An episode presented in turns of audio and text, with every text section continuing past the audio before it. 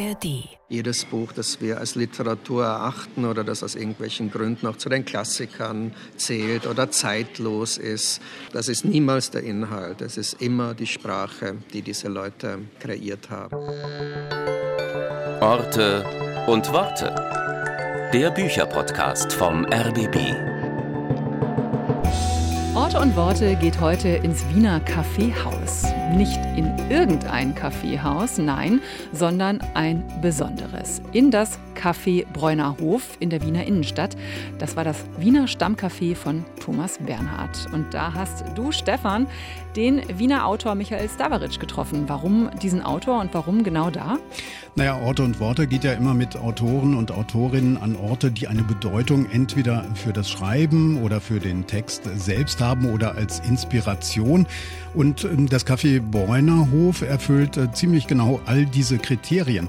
Denn nicht nur äh, Stavaric Modell gleichsam Thomas Bernhard saß hier immer am Eingang, sondern Michael Stavaric hat hier auch an seinem Buch Das Phantom geschrieben. Das Café ist herrlich altmodisch, ohne WLAN, Kartenzahlung und Handys und am Sonntag, da spielt dort das hauseigene Trio Kaffeehausmusik in dem Café. Da bin ich schon gespannt auf den Ort, aber das kondensiert sich ja auch alles so ein bisschen in dem Buch selbst, oder? Das Phantom. Worum geht's da?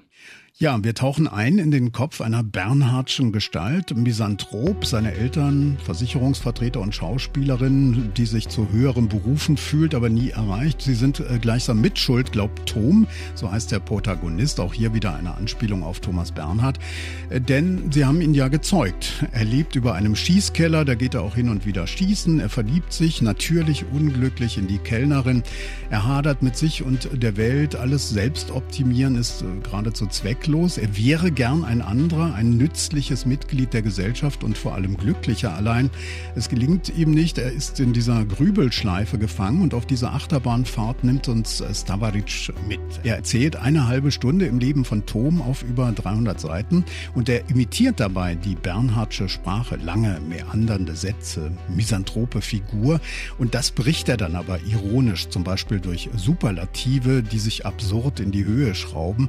Das Ganze ist trotz wenig Satzzeichen ein anspruchsvoller, aber doch immerhin Lesespaß. Ich musste ganz oft laut lachen. Und damit stellt sich Stavaric auch in die Tradition tschechischer Literaten, die ja bekanntermaßen auch das Groteske lieben. Und er setzt einen sehr österreichischen Kontrapunkt zu den Selbstoptimierern. Eine halbe Stunde erzählt auf 300 Seiten. Da bin ich jetzt gespannt, wie ihr in etwas mehr als einer halben Stunde über diese 300 Seiten euch unterhaltet. In Thomas Bernhard Stammcafé in Wien nämlich. Da taucht Stefan Oschwart jetzt ein mit dem Autor Michael Stavaric. hier bin ich richtig, oder? Ah. Servus, was magst du? Weil wir einen Kaffee mal trinken. So, schau. Doch schon da, der Herr. Ich nehme mal einen Cappuccino, bitte. Oder Melange. Melange, ja.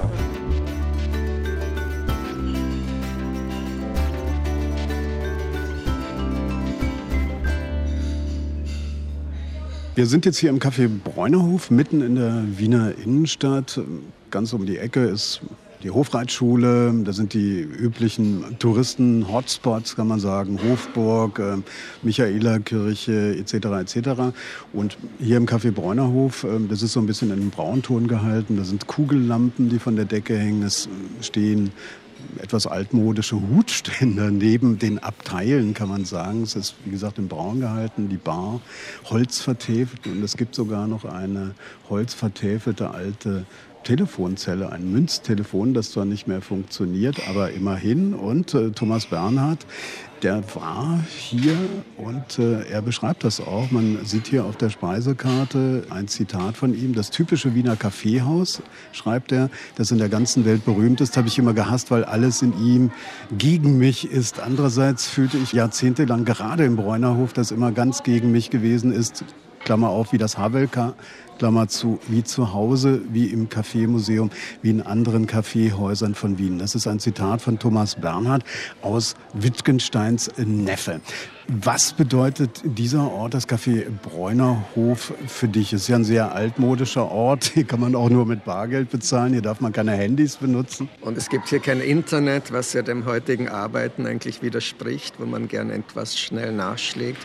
Ich mag so alte, ganz analoge und im Originalzustand verbliebene Orte. Das hier ist, glaube ich, wirklich noch so wie zu Thomas Bernhards Zeiten, der hier wirklich auch gerne seinen Kaffee trank. Also der, wenn man beim Eingang reinkommt, links gerne saß, da hat er seinen Stammplatz.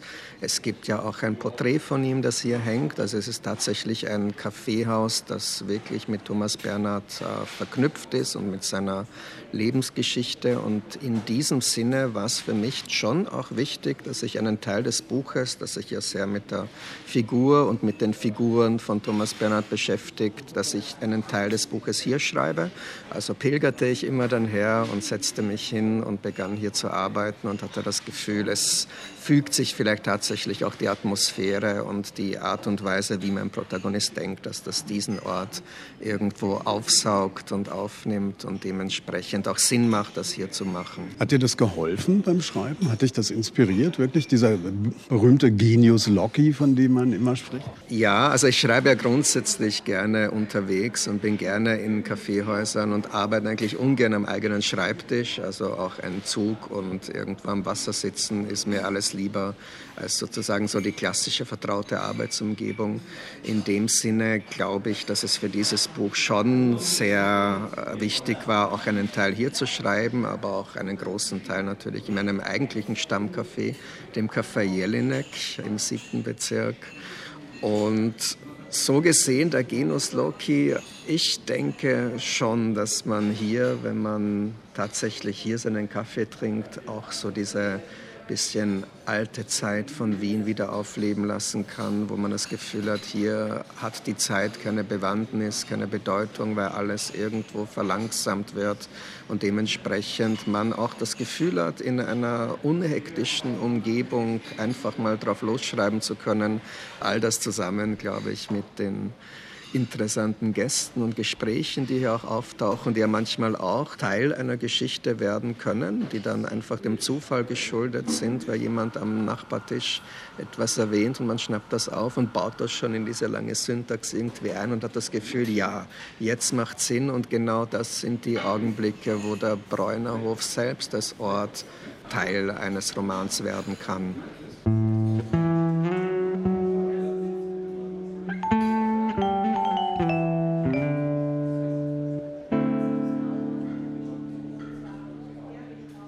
Bist ja quasi in den Kopf einer wie es immer hieß in den Rezensionen, jetzt Bernhardschen Figur reingetaucht, nimmst uns da ja auch mit in diesen Kopf äh, und in dieses Unbehagen mit der Welt, was ja auch typisch äh, Thomas Bernhard ist eigentlich.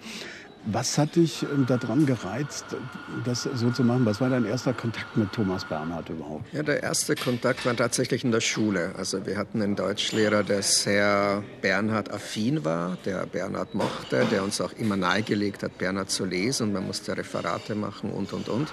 Ich weiß aber noch, dass ich mit Bernhard relativ wenig anfangen konnte. Also ich las damals viel lieber Ingeborg Bachmann Gedichte oder so. Da hatte das Gefühl, da ist die Sprache für mich zugänglicher oder auch in dem Sinne poetischer und spannender und von der Metaphorik interessanter.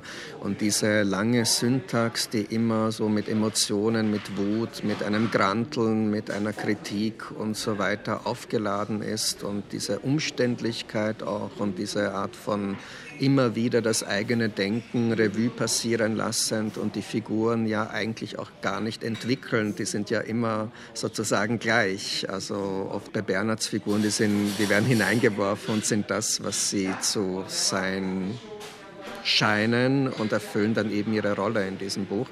Und ich habe mir dann gedacht, ich mag mich später dann auch nochmal mit Bernhard beschäftigen, weil ich eben mit ihm als Jugendlicher nicht so zurechtkam und habe dann erst später für mich seine besondere Art und Weise der Komposition entdeckt und auch vielleicht dann zum ersten Mal gesehen, wie musikalisch alles arrangiert ist, wie alles seine Refrains hat, wie sozusagen diese kunstvoll eingesetzte und genau durchtaktete Syntax den Leser, der Leserin tatsächlich auch hilft, sich in eine Figur die immer etwas desperat ist und am Anschlag und letztendlich am Scheitern, dass man sich über diese Sprache auch sehr damit identifizieren kann, weil es das Denken abzubilden scheint. Und das war dann etwas, das mich interessiert hat und diese Art von Syntax auch für mich irgendwo anwenden zu können, das war die große Herausforderung. Wenn man in diesen Kopf einsteigt, ist, du beschreibst ja quasi einen Tag, ähm, den 24. März und dann so ungefähr eine halbe Stunde und äh, das aber dann aufgefächert auf 320 Seiten. Wenn du diesen Typen beschreiben würdest, was ist das? Ist das sozusagen der Wutbürger? Man kann ja nie Figuren entwerfen, die völlig außerhalb der Gegenwart stehen. Also natürlich diese Art von Wut, diese Art von Trauma, das damit verbunden ist, diese Art von Schuldfrage, Schuldsuche und eigentlich man sucht immer nach Sündenböcken oder will verstehen, warum man dieses oder jenes nicht schafft und immer scheitert. Das sind so, glaube ich, die Faktoren, die am Anfang mal alle da waren. Und ich wollte mit dieser Figur dann, glaube ich, zeigen, dass es letztendlich nicht möglich ist, auch da auszubrechen. Also obwohl man sich sehr bemüht, sehr versucht, etwas anderes zu werden und dieses Scheitern, wenn man es so empfindet, dass einem das Scheitern von Anfang an begleitet und man es nicht los wird, dann ist es letztendlich auch egal, welche Art von Aktivitäten man setzt, wenn man immer unweigerlich zum selben Punkt führen wird, nämlich wieder dieses Nicht-Schaffen, Nicht-Vermögen und letztendlich letztendlich eben gescheitert sein im Leben.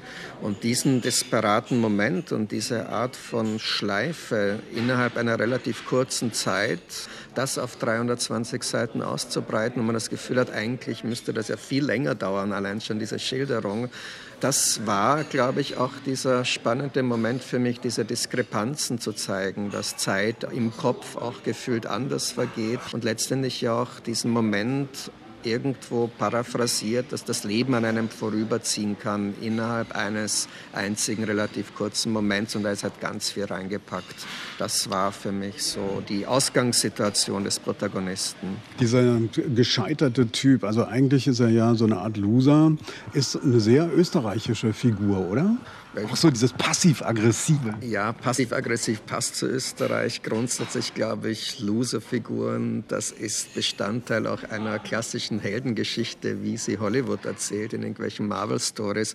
Es ist eine sehr, sehr prototypische oder nennen wir es fast archetypische Figur, die, glaube ich, in der Literatur natürlich viel und gerne eingesetzt ist. Diese Art von geborener Verlierer, der eigentlich selten wirklich es schafft, diese Transformation Transformation zu durchlaufen, dass aus ihm der strahlende Held wird. In der Literatur, glaube ich, konzentriert man sich sehr auf diese schrulligeren, eigentümlichen, eigenartigen Figuren, weil sich anhand von ihnen sehr viel über die Gesellschaft und über das Zusammenleben, über Menschlichkeit und Menschen an sich sagen lässt. Und das ist, glaube ich, etwas, was diese Figuren für die Literatur immer spannend bleiben lässt. Du beschreibst ähm, ja diesen Tom, der lebt äh, über einem Schießkeller. Da geht er auch manchmal äh, schießen. Dann hat er Eltern natürlich, mit denen er auch hadert. Da gibt es den Versicherungsvertreter, den Vater, die Mutter, nun ja, Schauspielerin, die von sich selbst glaubt, dass sie zu höheren Berufen war, aber das nicht mehr schafft. Dann gibt es noch Gretchen, die Kellnerin, in die er sich verliebt, äh, unglücklich natürlich. Und ansonsten hadert er so ziemlich mit allem und mit sich und der Welt. Ähm, Geht es dir manchmal auch so? dass du denkst, die Welt ist total gegen mich? Ich glaube, dass wir mittlerweile in eine Phase eingetreten sind, wo selbst die größten Optimisten sich, glaube ich, manchmal denken, was soll da noch irgendwie werden? Wie soll man den großen Problemen und Herausforderungen unserer Zeit überhaupt jemals Herr und Frau werden? Von dem her, ja, ich bin etwas pessimistischer. Ja, vielleicht sind dann so Figuren, die man dann schafft, äh, natürlich mit auch persönlichen Befindlichkeiten aufgeladen, wenn man das Gefühl hat, man kann nichts verbessern, man kann dieses Schema oder irgendein Paradigma nicht mehr durchbrechen, weil es einfach durchdekliniert wird bis zum bitteren Ende. Und erst nachdem das passiert ist, gibt es sozusagen auch im philosophischen Sinne, im, im, Sinne von Entwicklung irgendwelcher Zivilisationen, erst nach dem Zusammenbruch gibt es dann wieder diese prosperierende Phase und irgendwelche goldenen Jahre, wo sich alles dann entwickelt und die Menschen scheinbar aus der Vergangenheit gelernt haben. Aber es führt dann unweigerlich wieder dorthin, wo wir uns im Laufe der Geschichte immer wieder befinden werden. Also das irgendwo auch so als einen, einen Gemütszustand und als einen Hintergrund äh, das ist, glaube ich, etwas, das auch diesen Turm beschäftigt und das ihn irgendwie auch zu dem werden lässt, was er ist. Diese sehr wütende, desperate und verzweifelte Figur, die zwar wollen würde, die eigentlich das Potenzial auch hätte, also von der Kraft her, vom Intellekt, vom Nachdenken und, und grundsätzlich ja auch von sich selber behauptet, er wäre gern irgendwie eine produktive Person und würde etwas gern auch für die anderen tun und nicht so misanthropisch sein wollen etc. Aber es geht halt einfach nicht.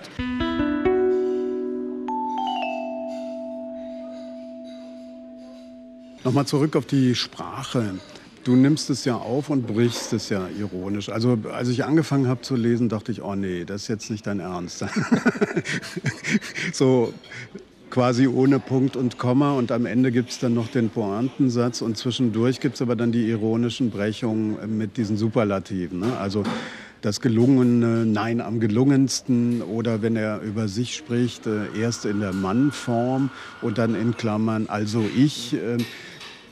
Was war dir so wichtig an der ironischen Brechung? Wenn es diese Art von ironischer Brechung in dem Buch nicht gäbe, dann wäre es wirklich ein ganz schweres Ding zu lesen. Und ich will ja auch unterhalten. Ich will aber auch zeigen, wie man mit Sprache arbeiten kann, wie man eine bestimmte Art von Komposition, Arrangement herstellen kann, das einen dann letztendlich dann auch durch eine Lektüre hindurchführt und die dem Denken und dieser Figur dann auch irgendwo entspricht. Und in dem Sinne war diese Art von Bernhardsche Syntax, glaube ich, die einzige Möglichkeit für mich, dem auch gerecht zu werden, inklusive eben einer Brechung, inklusive einer ironischen Betrachtung, äh, immer wieder auch so mit leisen Pointen zu arbeiten und dann doch auch den Leserinnen und Lesern mit auf den Weg zu geben, dass zwar alles desperat und scheiße ist und er wird scheitern und er ist jetzt irgendwie niemand, der zu retten ist, aber in der Tragik liegt ja die ganze Komik. Und wenn er irgendwelche für ihn sehr tragischen Dinge mit sehr viel Hass und Wut erzählt, dann ist es durchaus auch möglich literarisch, dass man dabei schmunzelt, weil es so skurril und so absurd und dann wieder dadurch schon sich verwandelt in eine etwas heitere Episode. Das war etwas, womit ich mich sowieso grundsätzlich gerne beschäftige. Ich liebe so ironische kleine Feinheiten wo man merkt, hier ist immer so ein leises Schmunzeln und so ganz ernst meint er das Buch nicht. Und das ist vielleicht auch dann der Unterschied zu den Bernhardschen Ausarbeitungen bei seinen Figuren. Er meint es ernst. Das ist vielleicht auch so eine Tradition, aus der ich eher komme, aus der tschechischen Literatur, die, glaube ich, grundsätzlich auch seine ironischere Note hat und immer haben wird. Weil du die Tradition ansprichst, ähm, jetzt bist du ja Schriftsteller. Wenn du zurückblickst, äh, wolltest du das eigentlich schon immer? Du hast ja so eine Besessenheit mit Sprache.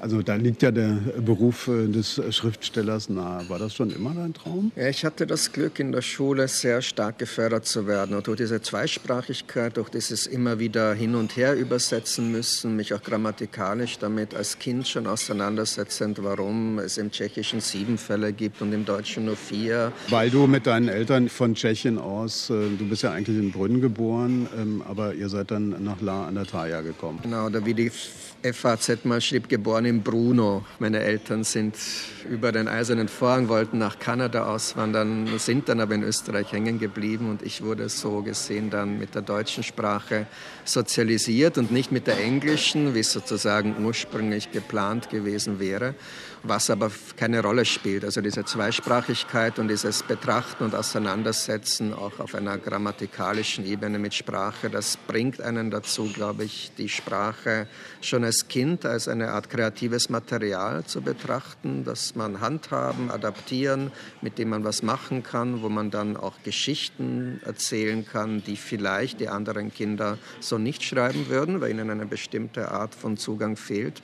Und all das, inklusive der alten Schreibmaschine, die ich damals besaß, auf der ich wahnsinnig gerne herumgetippt habe und die für mich auch so als Gerät und Utensil so ein Ungetüm war, so ein schweres, gewichtiges Ding, auf dem man gewichtige Texte oder gewichtige Arbeiten erledigt. Das war für mich ein Moment, wo ich mir dachte, ja, also mit Worten zu arbeiten und etwas zu Papier zu bringen und daran zu riechen und diese typografischen Möglichkeiten, das hat mich, glaube ich, schon sehr geprägt und auch dazu bewogen, wirklich mal den Wunsch zu äußern, ich werde vielleicht später Schriftsteller. Wo andere Rockbands äh, gründen, ähm, nimmst du die Schreibmaschine und das hat ja dann auch so was Musikalisches. Ne? Da ist ja ein Rhythmus drin in dieser alten Schreibmaschine mit diesem Kugelkopf. Ja?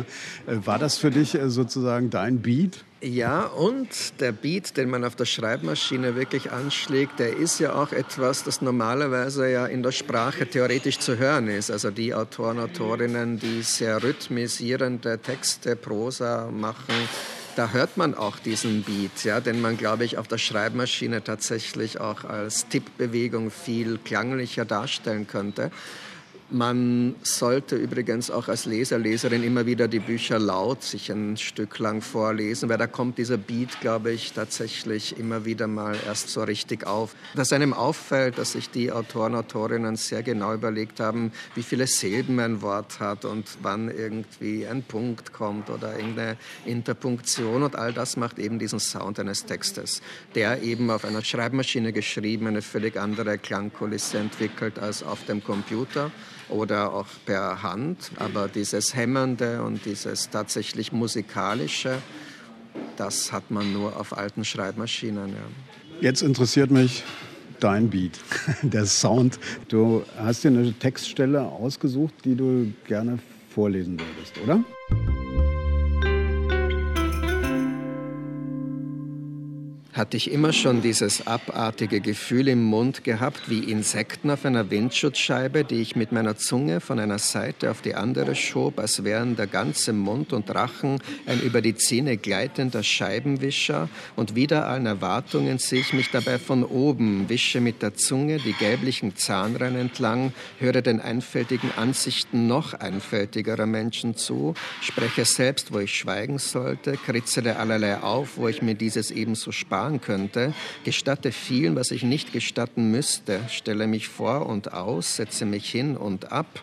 Einen jeden Tag meines Lebens bin ich am Verzweifeln, weil Menschen hierzulande und andernorts nichts taugen und endlich als das akzeptiert werden sollten, was sie unzweifelhaft und unbedingt aus freien Stücken zu sein entschieden haben, Zeitvernichtungsmaschinen einerseits und Gemütsverfinsterungsmaschinen andererseits, deren jeglicher und jeglichster der Gesinnungs- und Haltungsmüll bloß die Erde besudelnd aus allen Fugen und Spalten einer Gesellschaft quillt, eine Schlamm- und Dreckschicht folgt unabdingbar der nächsten, eruptive Wort- und Patronenhülsen, die man später möglicherweise in Fachbereichen wie Geologie oder Ethnologie oder Volkswirtschaftslehre oder politische Bildung oder Geschichte zu legitimieren suchen wird, freilich voller kluger Ausdrücke, ausgefeilter Formulierungen und Haltungen, an die ich oft genug denke und über die ich nach und die ich tagtäglich bedenke, sorgfältig alles Weltliche abwägend, um nicht vollkommen verrückt zu werden. Punkt, Punkt, Punkt. Der Satz geht noch eine Weile weiter. Warum hast du die Stelle ausgesucht? Ja, ich glaube, diese Gemütsverfinsterung, äh, das ist eigentlich so eine Art ganz konkreter Hinweis auf Bernhard. Das taucht bei ihm in seinem Buch Die Ursache auf. Es gab drei Titel, die ich genau gelesen habe und die Ursache schien mir sozusagen dieses Bernhardsche äh, ja, Lebensgefühl letztendlich auch mit diesen biografischen Elementen, die in der Ursache sehr präsent sind, glaube ich, wo Bernhard auch einiges über seine eigene Biografie verrät und das sozusagen in diese Geschichte, die er erzählt, einbaut. Und da sind sehr viele Formulierungen, die sich mit Gesellschaft beschäftigen und die die Gesellschaft ja eigentlich immer kritisieren und direkt angreifen. Und das ist, glaube ich, hier in dieser Stelle eine sehr schöne Über Leitung in die Bernhardsche Ursache. Nochmal zurück ähm, zu dir. Du bist ja in Brno geboren, in, in Brünn. Und äh, im Alter von sieben Jahren bist du ja dann nach Österreich gekommen. Und eigentlich wollten deine Eltern nach Kanada auswandern. Warum eigentlich? Ja, Kanada war so ein Traumland für die tschechischen Familien zum Auswandern. Einerseits, weil es dort bereits viel an Logistik gab, also viele tschechische Communities lebten zu der Zeit, als meine Eltern in den 70er Jahren entschieden hatten, die Tschechoslowakei zu verlassen. Da lebten diese Familien bereits dort. Und es gab vor allem dann auch das Eishockey, das damals wie auch heute sehr populär ist, inklusive auch der kulturellen Anbindung, weil der erste große Exilverlag für die ganzen Dissidenten und die Dissidentenliteratur in Kanada war, in Toronto. Und dementsprechend war das eines der Auswanderungsländer für die tschechischen Familien, die der kommunistischen Herrschaft und dem Regime in irgendeiner Art und Weise endlich den Rücken kehren wollten. Wie hast du das damals eigentlich erlebt, dass die Tschechoslowakei sich dann teilte? Ist ja jetzt gerade 30 Jahre her gewesen. War das für dich eine schmerzliche Erfahrung? Also für mich ist es nach wie vor seltsam, von Tschechien und der Slowakei zu sprechen. Es ist für mich auch sprachlich, für mich gehörten diese beiden Sprachen immer zusammen und waren so ein Tschechoslowakisch und früher verstanden ja alle Tschechen Slowakisch und alle Slowaken Tschechisch und brauchte keine Untertitel und keine Art von Dolmetschern und Übersetzern und heutzutage aber mittlerweile sehr wohl. Also man versteht natürlich einiges, aber nicht mehr alles und das ein paar hundert Jahre später weiterdenkend dann werden Tschechisch und Slowakisch wie Russisch und Polnisch sein. Also wirklich zwei völlig verschiedene Sprachen, die auch auf der Wortebene ebenso viele andere Bedeutungen haben und sich anders entwickeln, dass sie wirklich äh, tatsächlich schwer zu verstehen sind für die jeweils anderen. Mir persönlich bleibt dann vor allem noch in Erinnerung, dass natürlich diese Trennung eine große Leistung war, weil sie friedlich ablief. In dem Sinne ist es natürlich eine große Leistung dieser beiden Völker. Das heißt, deine innere Landkarte ist äh, keine, die ähm, aus Landesgrenzen besteht, sondern eine, die aus Sprachgrenzen besteht? Ja, für mich sind die Sprachen tatsächlich eher das, womit ich dann, wenn schon überhaupt, Nationalitäten verbinde. Und wenn, dann ist für mich tatsächlich Mitteleuropa eher noch so ein Raum, der für mich zusammengehört, egal welche Sprache man spricht. Und würde ich eine Grenze ziehen müssen, dann würde ich wahrscheinlich eine um den mitteleuropäischen Raum ziehen und sagen, das ist doch eigentlich ein guter Staat oder eine gute Nation, die zwar verschiedene Sprachen spricht, wo aber die Mentalität und die Art und Weise auch der Geschichte, wo man sieht, das gehört eigentlich zusammen. Sprachen sind für mich das Identitätsstiftendste überhaupt, inklusive der Sozialisation Situation dann innerhalb eines Elternhauses oder innerhalb eines Dorfes, einer Stadt. Es ist die Sprache, Punkt. Das war jetzt fast schon ein Bernhardscher Superlativ.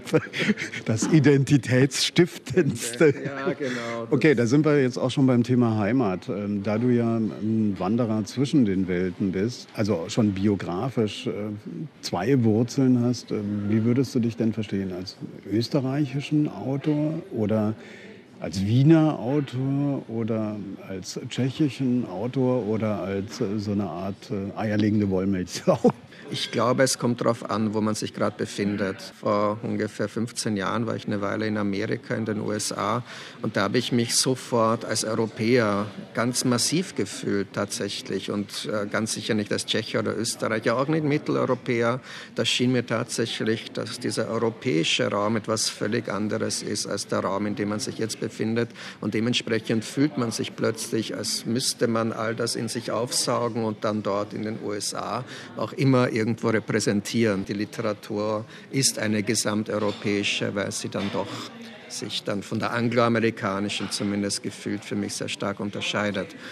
Wenn ich mich in Deutschland befinde, habe ich die Wahl zu sagen, bin ich Österreicher oder bin ich Tscheche. Wenn ich in Tschechien bin, dann sage ich definitiv, dass ich ein österreichischer Autor bin. Wenn ich in Österreich bin, dann neige ich dazu, tschechischer Autor zu sagen.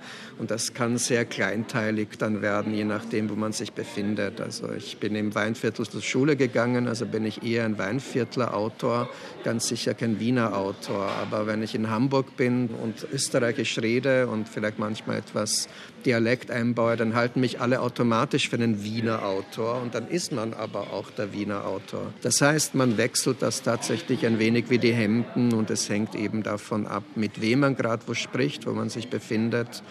Und dementsprechend zeigt das auch, dass man so ein Produkt ist einer Ära und einer Zeit und einer Lebensgeschichte, die eben so sich aus vielen verschiedenen Teilen zusammensetzt, dass man jetzt keinen Teil irgendwie überbewerten mag.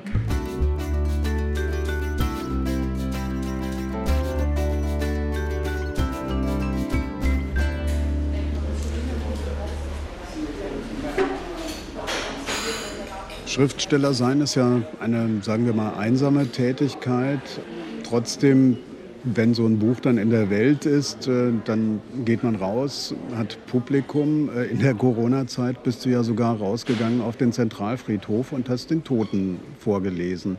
Wie unterscheidet sich diese Leseerfahrung gegenüber der sonst? Das war schon auch, weil du es erwähnt hast mit dem Friedhof. Also ich kann mich genau erinnern, als ich dann, das war wirklich zu einer Zeit, wo ich Autoren zusammenholte, wo man sich nicht traf. Ja? Und dann fuhr ich eben mit einigen auf den Zentralfriedhof und wir lasen dort für die Toten und drehten das auch als Film.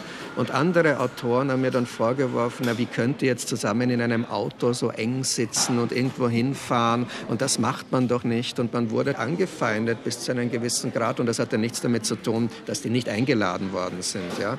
Das war tatsächlich so, wie könnt ihr das machen? Es war ein Tabubruch. Ihr setzt euch, obwohl wir jetzt alle hier gemeinsam leiden und Angst haben und nicht wissen, wie es weitergeht. Ihr geht jetzt trotzdem zusammen lesen und sitzt im Auto ohne Masken und seid den ganzen Tag zusammen eng am Zentralfriedhof. Und da habe ich mir dann gedacht, ja, also es hat sich sofort was verändert und ich glaube, es ist davon auch etwas weiterhin erhalten geblieben in den Köpfen. Jetzt ist das Buch fertig, das Phantom. Wie ist es denn eigentlich für dich? Also Franz Hobel hat mir erzählt, ja, wenn das Buch da ist und dann muss man halt die Lesung machen, aber eigentlich ist er gedanklich schon beim nächsten äh, Projekt. Wie geht es dir damit? Äh, ist es dann so eine große Erleichterung, wenn das Buch endlich raus ist? Oder äh, geht es dir auf die Nerven, dass du dich dann noch damit befassen musst? In dem Fall war es wirklich eine Erleichterung, weil ich tatsächlich auch irgendwann das Gefühl hatte, ich muss wieder raus aus dieser Syntax. Das ist ja nicht so meine normale Schreibkomfortzone, wenn ich das jetzt so nennen darf, ist ja eine syntaktisch andere. Dementsprechend war ich dann auch froh, dass ich da endlich mal einen Schlusspunkt setzen kann. Also hier war das sowieso ein Projekt, wo ich mir dachte, ich bin schon gespannt, wer mich einlädt und warum und wie das aufgenommen werden wird.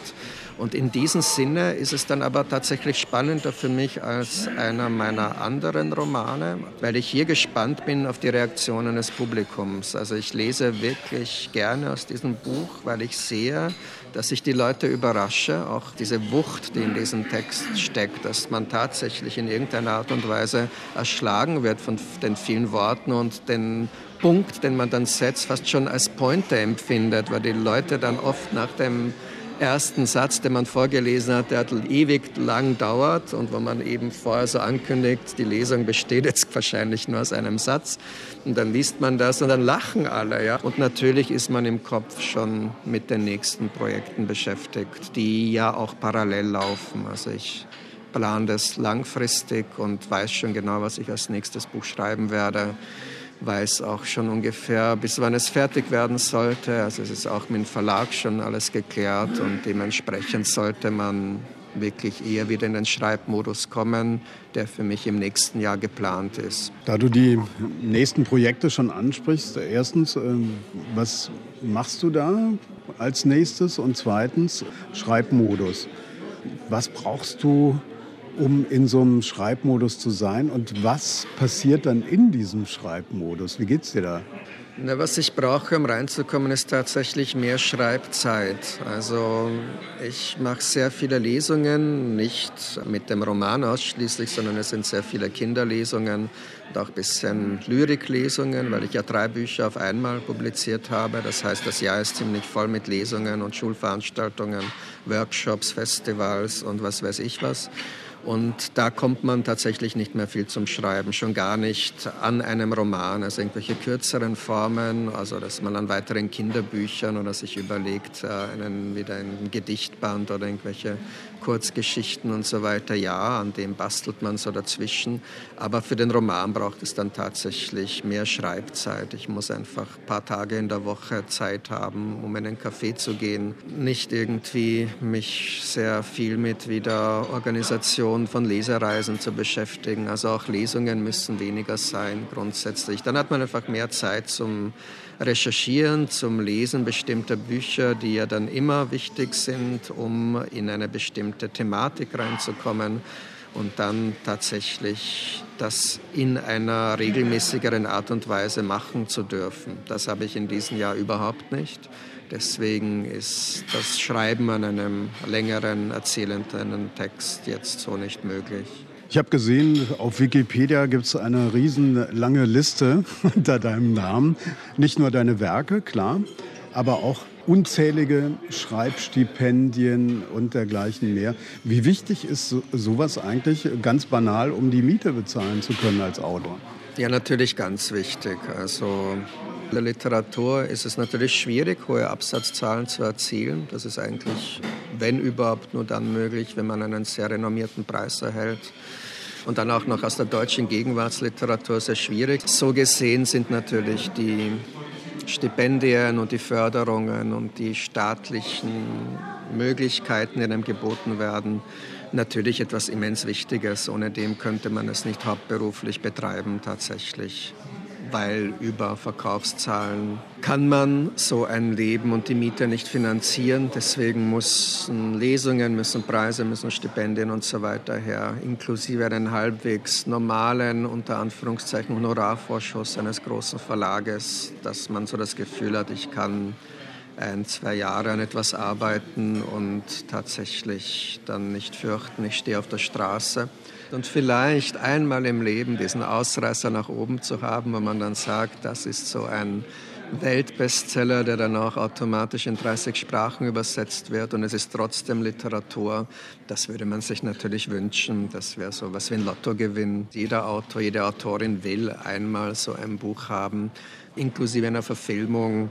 Das wünscht man sich und vielleicht klappt das ja irgendwann, wer weiß. Was würdest du jemand empfehlen, der wie du damals äh, als Jugendlicher, gut heute wahrscheinlich nicht mehr auf der Kugelkopfschreibmaschine, äh, sondern vielleicht auf dem iPad äh, seine Texte schreibt? Was würdest du dem empfehlen auf dem Weg zum Schriftsteller, was braucht? Also unbedingt Sturheit, auch wenn es nicht erfolgreich ist, auch wenn es schwierig ist, irgendwie Verlage überhaupt zu finden, die das machen wollen. Und auch wenn man hundertmal hört, schreibt doch was anderes, irgendwas Zugänglicheres, was auch immer. Also wirklich bei dem bleiben, was man kann, was man schätzt und mag und das einfach stur immer weitergehen und darauf hoffen, dass es sich eines Tages letztendlich auch auszahlt, konsequent geblieben zu sein. Jedes Buch, das wir als Literatur erachten oder das aus irgendwelchen Gründen auch zu den Klassikern zählt oder zeitlos ist, das ist es nicht wegen des Inhaltes. Das ist immer die Sprache, die diese Autoren und Autorinnen geschöpft haben, erfunden, kreiert und letztendlich tatsächlich so aufgeladen haben, so speziell gestaltet haben, dass die die Zeiten überdauert und dass sie sozusagen immer wieder neue Leserinnen und Leser einfängt. Das ist niemals der Inhalt, es ist immer die Sprache, die diese Leute kreiert haben. Du hast vorhin gesagt, zum Schreibprozess äh, gehört natürlich auch die Recherche und das Lesen. Ähm, welches aktuelle Buch außer deinem würdest du mir denn im Moment empfehlen? Also bedingt durch diese Bernhardschen Lektüren habe ich mir jetzt immer mehr auch wieder den Rabal hervorgekramt. Welches Buch konkret? Allzu laute Einsamkeit, finde ich, ist ein guter Einstieg, weil es ein relativ schmales Bändchen ist von Rabal und es um einen Mann geht, der sehr viel Bier trinkt und in einer Papieraufbereitungsanlage arbeitet und dort aber Klassiker der Weltliteratur rettet. Also es sind so ein paar Faktoren dabei, wo man sich denkt, ah, das ist für einen lesenden Menschen schon mal interessant, weil da sehr viel aus der Weltliteratur paraphrasiert wird, inklusive diesem Kampf gegen den Kommunismus, inklusive dieser skurrilen Gestalt, die eigentlich ein Alkoholiker ist. Also das ist schon eine witzige Mischung, die für mich auch so irgendwo dann auch immer korrespondiert mit der Reise nach Petuschke und Venedikt Jerofejew, dieser weiteren, glaube ich, in der Weltliteratur sehr skurrilen Säufergestalt, die auch ganz viel aus der Weltliteratur paraphrasiert etc. Also das sind die Bücher, die ich gerade empfehlen würde zum Lesen. Bevor ich hier hingefahren bin, habe ich mir überlegt, hm, was äh, würde ich dir denn gerne empfehlen wollen und ähm, habe dann noch mal so in meinen Bücherschrank geguckt, was ist denn jetzt gerade aktuell erschienen oder vor nicht allzu langer Zeit, wo ich so dachte, ah, das könnte passen, weil du ja auch so skurrile Geschichten magst.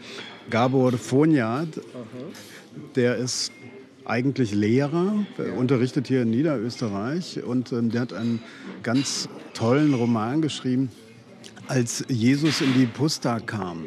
Und äh, da geht es um die Geschichte eines Spielwarenverkäufers aus Wien, und er wird gleichsam entdeckt von einer ungarischen Politsekte, die ihn als Messias verkaufen will. das klingt schon mal sehr, sehr cool. Ja? Also, und so landet er dann in so einem Pusterkaff und ähm, die versuchen ihn dann eben als Messias äh, für ihre Politsekte zu instrumentalisieren. Und das Skurrile daran ist, dass Gabor Fornert diese Geschichte geschrieben hat und zwar vor dem Hintergrund realer Debatten, die in Ungarn stattfinden. Und es gibt wirklich dort so Freaks, äh, die der Meinung sind und das auch pseudowissenschaftlich mhm. herleiten, dass also Jesus Ungarn gewesen ist und dergleichen mehr. Und da dachte ich, ja, das könnte eine Geschichte für dich sein. Ja, als Jesus in die Puster kam, steht schon mal gleich ganz oben auf meiner Leserliste. Ich hoffe, es ist normal erhältlich einigermaßen. Da fällt mir jetzt aber tatsächlich vielleicht korrespondierender dazu ein, ein zwar ein Klassiker aus der tschechischen Literatur, Karel Čapek, der mal das Buch geschrieben hat, Das Absolutum oder die Gottesfabrik. Und in diesem Roman gibt es eine Maschine, die sozusagen als Nebenprodukt reinen Gott absondert. Und jeder, der mit ihnen in Berührung kommt, wird ein Prophet. Jeder wirklich. Das führt aber dazu, dass im Laufe dieses Romans tausende Propheten irgendwelche skurrilen Sekten und Glaubensrichtungen begründen und dementsprechend Gott sozusagen als ein Abfallprodukt die Menschen in dieser Art und Weise beeinflusst. Und das könnte dich dann sozusagen interessieren, weil da geht es nicht nur um einen Jesus, sondern da gibt es hunderte von denen. Ja, finde ich sehr spannend. Erinnert mich, als ich in Israel war, haben sie mir erzählt, dass immer so um Weihnachten rum dort äh, Leute völlig durchdrehen, weil sie sich für Jesus halten. Also die psychiatrischen Ambulanzen haben in diesen Feiertagen wirklich Hochkonjunktur. Das passt dann, glaube ich, alles wirklich wunderbar dazu. Danke dir. Das war ja ein Parfumsritt in Bernhardologie. Also ich würde sagen, da haben sich zwei gefunden, oder? Ja, wir hatten ziemlich viel Spaß miteinander und wir haben unterm Strich vier Stunden dort gesessen im Café Bräunerhof. Und er ist ein wirklich kluger, sehr interessierter Gesprächspartner, der auch mal gerne gegen den Strich bürstet und der auch innerhalb des Literaturbetriebs sein eigenes Ding macht, immer was Neues ausprobiert. Sein neuester Roman, der ist eben auch ein Experiment und eine groteske Verballung Ballhornung Bernhardscher Sprache, also so ein bisschen Punk. Und wäre er ein Musiker, dann würde ich sagen, dann wäre er Punker und hätte wohl ein eigenes Label gegründet, also ein Autor, der wirklich seinen Weg geht. Wem würdest du denn jetzt das Buch empfehlen, Das Phantom von Michael Stavaric? Na, ich würde sagen, das ist was für Konnoisseure, also Sprachliebhaber, Liebhaber auch von Experimenten mit Sprache und Liebhaber oder eben auch Hasser von Thomas Bernhard. Also für Fans des äh, Grotesken, wenn man so will, ist eigentlich für jeden oder fast jeden was dabei. Es ist auch für Menschen interessant, die ein wenig in die österreichische Seele abtauchen wollen, in dieses schwarze, passiv-aggressive, gleichsam in den Kopf von einer Art Wutbürger schauen wollen, der gerne glücklich wäre, aber scheitert an sich selbst und ehrlich gesagt gesagt, wer kennt das nicht in mehr oder weniger ausgeprägter Form, dieses Ringen mit sich selbst? Da sagst du was. Das Buch, Das Phantom, ist bei Luchterhand erschienen, hat 320 Seiten und kostet 24 Euro für alle, die jetzt neugierig geworden sind. Die Infos dazu und auch zu den Buchempfehlungen dieser Folge findet ihr in den Show Notes von Orte und Worte. Und unseren Podcast gibt's in der ARD Audiothek und auch bei den Apple Podcasts. In der ARD Audiothek ist übrigens auch der neue Podcast von RBB Kultur zu finden über den Künstler Banksy. Rebellion oder Kitsch heißt er. Ja, das ist hier die Frage. Wir sagen Tschüss, bis zum nächsten Mal. Ich bin Nadine Kreuzzahler. Und ich bin Stefan Oschwart. Und wenn ihr wollt, Daumen hoch überall da, wo ihr kommentieren könnt. Orte und Worte. Der Bücherpodcast vom RBB. Redaktion Stefan Oschwart. Sounddesign Robin Rudolph. Eine Produktion von RBB Kultur und RBB 24 Inforadio.